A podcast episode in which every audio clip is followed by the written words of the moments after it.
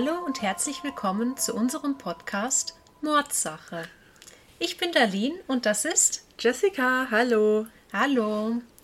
Und wir wollten heute mit euch mehr oder weniger über das Thema Todesstrafe sprechen. Denn Jessica hat mir vor kurzem von einem Fall erzählt. Jessica, willst du da einfach mal einsteigen mit dem Fall? Genau, das war nämlich der Fall Eileen Werners. Sie war 46 Jahre alt. Man nannte sie auch die Maid des Todes, denn sie tötete in den 90er Jahren sechs oder sieben Männer und wurde dann 1992 zum Tode verurteilt. 2002 starb sie dann als erste Frau seit der Wiedereinführung der Todesstrafe in Florida durch die Giftspritze. Jetzt ist es ja so, dass es in den USA immer noch die Todesstrafe gibt. Du hast jetzt erwähnt, äh, dass sie durch die Giftspritze gestorben ist. Aber da gibt es ja noch andere Möglichkeiten, wie die Leute ja hingerichtet werden. Was gibt es denn da noch so für Möglichkeiten? Genau, vor allem in den USA gibt es äh, noch den elektrischen Stuhl, das kennen ihr bestimmt alle. Es gibt aber auch vor allem in äh, orientalischen, muslimisch geprägten Staaten zum Beispiel Richtungsarten wie die Enthauptung oder auch immer noch die Steinigung. Die Steinigung, das ja. ist richtig brutal. Wenn man sich das vorstellt, ja. dass da einfach einer auf eine Stelle gestellt wird und dann der ganze Mob so drumherum und bewirft den einfach mit Steinen, bis er tot ist. Also das ist schon eine schreckliche ja. Vorstellung. Ja, das finde ich auch richtig krass. Es gibt aber auch noch Hinrichtungsarten wie, wie gesagt, die Giftspritze, haben mhm. wir schon erwähnt. Oder was ich auch sehr krass finde, die Gaskammer. Die kann man sich auch zum Beispiel in den USA immer noch aussuchen. Das kann man sich sogar aussuchen in den ja. USA, ob Giftspritze oder ja. Gaskammer. In verschiedenen Bundesstaaten sind ja verschiedene Hinrichtungsarten erlaubt. Ach so. Und ähm, wenn zum Beispiel mehrere erlaubt sind, dann darf man sich das dann aussuchen. Und was es ja auch noch gibt, ist die Erschießung. Kennt man normalerweise auch aus Filmen, wenn die Täter an die Wand aufgestellt werden und dann einfach ja, erschossen werden. Also da gibt es schon ziemlich ja, menschenverachtende eigentlich. Äh, eigentlich ist das, das komplette Konzept ja menschenverachtend, wenn man ehrlich ist. Oh ja, das finde ich auch. Wie genau kam es denn jetzt bei Eileen Werners überhaupt zu dem Ganzen? Gab es irgendwie eine Vorgeschichte? Oh ja, die gab's. Also Eileens Eltern waren bei ihrer Geburt selbst noch sehr jung. Die Mutter war erst 14 und der Vater auch erst 18. Und ihr Vater war auch selbst gewalttätig, alkoholabhängig und wurde dann auch gefangen genommen und verurteilt wegen Kindesmissbrauchs und hat sich dann auch später im Gefängnis selbst erhängt. Eileen wurde dann von ihren Großeltern großgezogen. Da war es aber leider auch nicht viel besser, weil die Großeltern auch gewalttätig waren und ihr Großvater sie geschlagen hat. Ich habe gelesen, dass ihr Opa sie einmal so heftig mit einem Gürtel geschlagen hätte, dass sie dann nicht mehr in die Schule gehen konnte. Also sie hatte schon eine sehr schwere Kindheit. Ja, sie hatte wirklich den schlechtesten Start ins Leben, den man sich vorstellen kann. Das stimmt. Ja. Sie hat dann auch früh angefangen zu trinken, Drogen zu nehmen, hat verschiedene Straftaten begangen wie Brandstiftung und Diebstahl und hat auch mehrere Male versucht, sich umzubringen, wo sie dann leider auch keine psychologische Hilfe bekommen hat. Also sie hat wirklich einfach versucht, sich selbst umzubringen und es war mehr oder weniger jedem egal. Ja. Ich meine, sie hatte ja auch, ihr Vater war tot, ihre Mutter hatte mit sich selbst wahrscheinlich genug zu tun, ihre Großeltern waren gewalttätig, also da war ja gar kein Halt von der Familie da. Ja, sie hatte von der Familie keinen Rückhalt und ich gehe jetzt mal davon aus, im amerikanischen Schulsystem kann man da auch nicht so viel erwarten. Das stimmt wohl. Und Ja, früh hat sie sich dann auch ähm, schon Gedanken machen müssen, wie sie eben ihre Sucht, die sie wahrscheinlich hatte, finanziert und ist dann auf die Prostitution zurückgestiegen. Hat äh, ihren Körper verkauft, um sich Zigaretten und Alkohol zu finanzieren. Das Ganze hat ja bei ihr schon sehr früh begonnen. Da gibt es verschiedene Quellen mit unterschiedlichen Altersangaben, aber alle sind sich einig, dass es in der frühen Jugend irgendwann zwischen 11 und 13 Jahren angefangen hat, wo sie sich dann prostituiert hat. Genau, und sie ist dann mit 14 schwanger geworden durch eine Vergewaltigung. Und ihre Großeltern haben das Kind dann auch einfach ohne ihre Einverständnis zur Adoption freigegeben. Das war bestimmt auch nochmal so ein Trauma für sich. Mit Sicherheit. Da hm. stellt sich natürlich die Frage, ob es bei so einer Kindheit und so einer Jugend überhaupt verwunderlich ist, dass sie straffällig und vielleicht auch zur Massenmörderin geworden ist. Weil auffällig ist natürlich auch, dass ihre Opfer alles Männer waren. Und als sie verurteilt wurde, beteuerte sie ja zunächst ihre Unschuld und meinte auch, dass das eigentlich kein Mord war, sondern Selbstverteidigung, weil diese Männer sie vergewaltigen wollten. Später hat sie dann aber gestanden, dass sie diese Männer getötet hat und hat auch in einem Brief an die Staatsanwaltschaft geschrieben, dass sie Menschen hasst und dass sie wieder töten würde, wenn sie könnte. Ich finde, allein da merkt man ja auch einfach schon, wie viele schlechte Erfahrungen sie allgemein mit Menschen gemacht hat. Sie wird immer nur enttäuscht und zurückgelassen und das hat sich einfach irgendwann in so einen Menschenhass umgewandelt, den sie dann an ja, irgendwelchen Männern einfach ausgelassen hat. Genau, sie hat ja im Verlauf des Prozesses auch gesagt, ich bin so schuldig, wie man nur sein kann. Und sie hat einmal gesagt, die Welt soll wissen, dass ich diese Männer getötet habe. Kalt wie Eis. Das sagt, finde ich, schon viele über ihre Person aus, dass da was von Grund auf eigentlich nicht stimmen kann. Das stimmt. Ihr Verteidiger meinte ja dann auch, dass sie Borderline hätte. Sie wurde ja natürlich dann auch von Psychologen geprüft, die dann aber meinten, dass sie vernünftig und klarsichtig wäre und ich zitiere, sie weiß genau, was sie tat. Also ich denke, das hat auch viel damit zu tun, dass sie dann von sich aus zugegeben hat, dass sie die Männer getötet hat und dass sie es auch wieder tun würde, was ja auch impliziert, dass sie weiß, was sie getan hat. Aber ich bin mir trotzdem nicht sicher, ob sie da nicht doch irgendeine psychologische Krankheit irgendwas hat, weil wenn man sich nämlich die Videos von ihr anschaut, ihr Blick und wie sie spricht, da merkt man schon, dass da irgendwas nicht stimmen kann. Ja, das finde ich auch. Das ist, wenn man sich wirklich ihre Geschichte anguckt, sie wurde ja nie wirklich normal auch sozialisiert. Sie hat ja nie eine normale Kindheit gehabt, weil wer weiß, was ihr eigener Vater ihr angetan hat und wie sie von ihrer Mutter behandelt wurde und dann später eben von den Großeltern. Das, das so in der frühen Jugend, das prägt natürlich einen Menschen, ein Kind schon.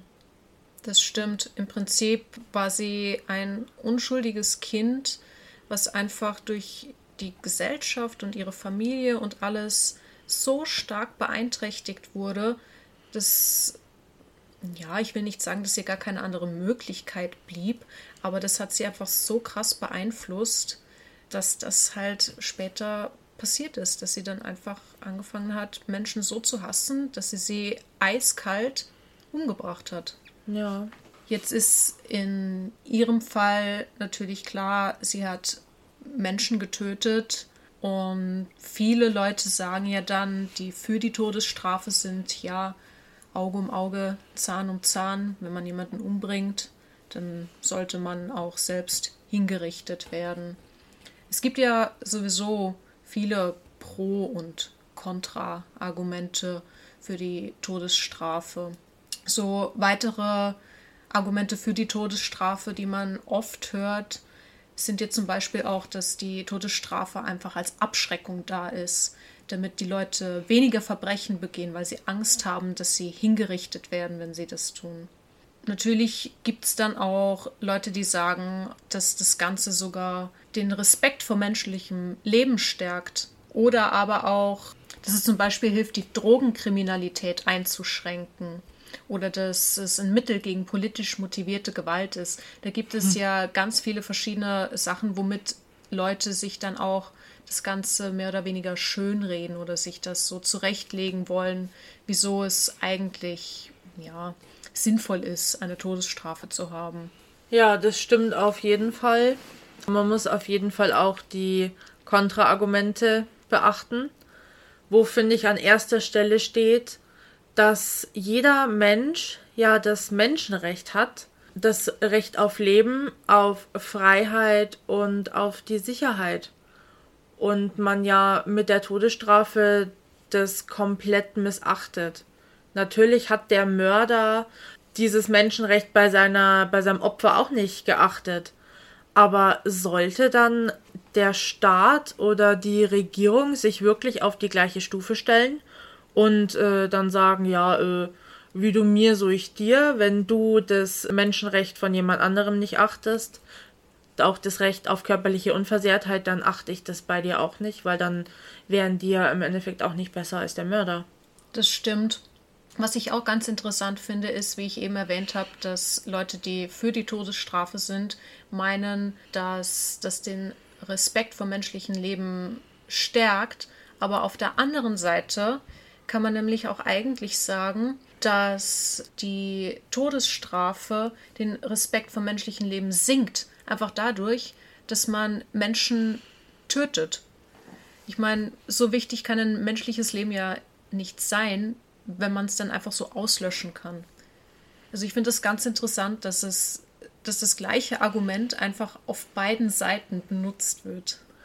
Ja, das ist mir eben auch, als wir die Liste durchgegangen sind, schon aufgefallen, dass das super viele Argumente sind, die dann einfach äh, auf die Pro-Seite umgedreht werden. Ja, und das liegt auch einfach daran, dass vor allem auf der Pro-Seite viele Dinge stehen, die wissenschaftlich gar nicht fundiert sind. Es gibt keine Statistik, die zum Beispiel bestätigt, dass es dadurch weniger Kriminalität gibt, weniger Drogenkriminalität, weniger Straftaten, ja, oder weniger politisch motivierte Gewalt. Da gibt es einfach gar keine Grundlage für. Das wird einfach so behauptet und dargestellt und deshalb ist es gut.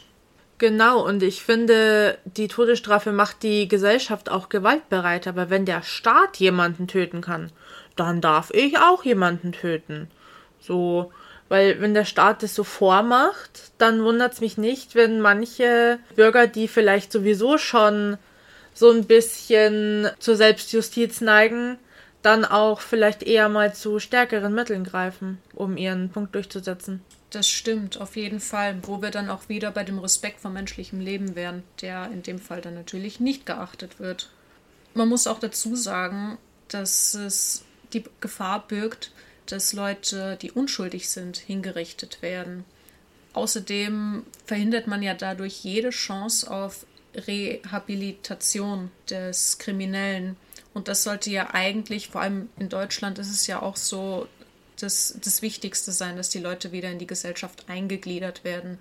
Auch wenn es natürlich bei Mördern zum Beispiel vielleicht schwieriger ist, zumindest wenn man jetzt zum Beispiel vom Fall Eileen Warnos ausgeht, von dem wir eben gesprochen haben. Ich glaube, da ist es einfach schon so weit oder so kaputt, dass es gar nicht mehr wirklich möglich sein würde, die Leute in die Gesellschaft einzugliedern. Es ist aber in den USA vor allem auch so, dass Hinrichtungen ja mehr kosten als eine lebenslange Haft.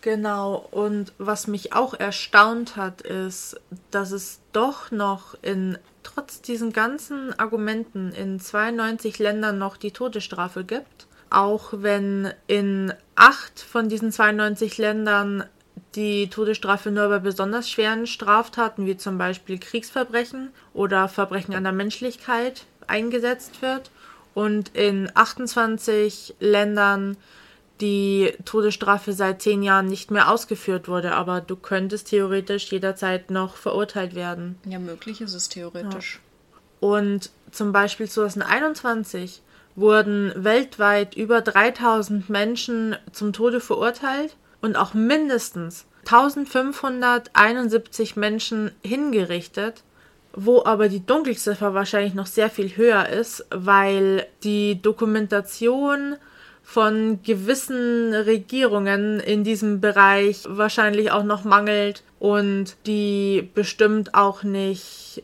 alles preisgeben an den Rest der Welt. Ja, die Dunkelziffern sind mit Sicherheit sehr hoch. Was mich da doch sehr schockiert hat, war unter anderem, welche Länder die Todesstrafe noch haben. Vor allem Länder wie Japan. 2021 wurden drei Leute in Japan verurteilt, zum Tode verurteilt und im gleichen Jahr noch hingerichtet.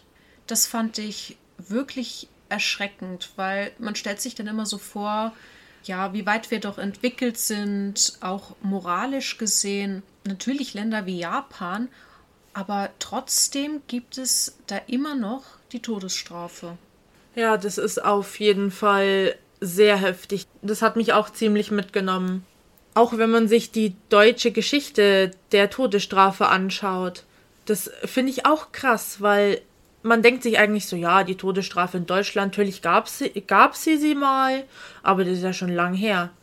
Aber offiziell wurde die Todesstrafe in Deutschland erst 1987 abgeschafft. Und zum Beispiel die letzte Hinrichtung in Westdeutschland war am 11. Mai 1949 in Westberlin damals.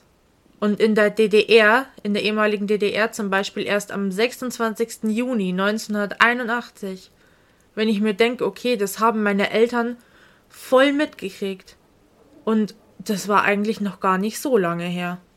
Das stimmt. Wenn man sich das mal vor Augen hält, das ist wirklich Wahnsinn, dass das auch für Deutschland einfach noch so so eine junge Geschichte ist. Vor allem muss man sich auch vor Augen halten, dass in der Gesellschaft oft Stimmen laut werden, die sich die Todesstrafe zurückwünschen. Ja, vor allem, weil ja Leute, die damals in diesem Bereich auch gearbeitet haben, die die Todesstrafe vielleicht vollstreckt haben, ja auch noch leben, auf jeden Fall. Das stimmt, das und sind Menschen, die wie, wie du und ich, wo man es ja. gar nicht weiß, die man vielleicht im Alltag einfach mal so antreffen würde. Ja, das ist schon, schon ein krasser Gedanke, wenn ich mir denke, okay, der ältere Herr beim Einkaufen könnte theoretisch die Todesstrafe vollstreckt haben in das der DDR stimmt. damals. So habe ich noch gar nicht darüber nachgedacht, aber ja. du hast recht. Aber jetzt würde uns mal interessieren, was ihr eigentlich von dem Ganzen haltet. Seid ihr für die Todesstrafe oder gegen die Todesstrafe? Schreibt es uns doch gerne mal in die Kommentare.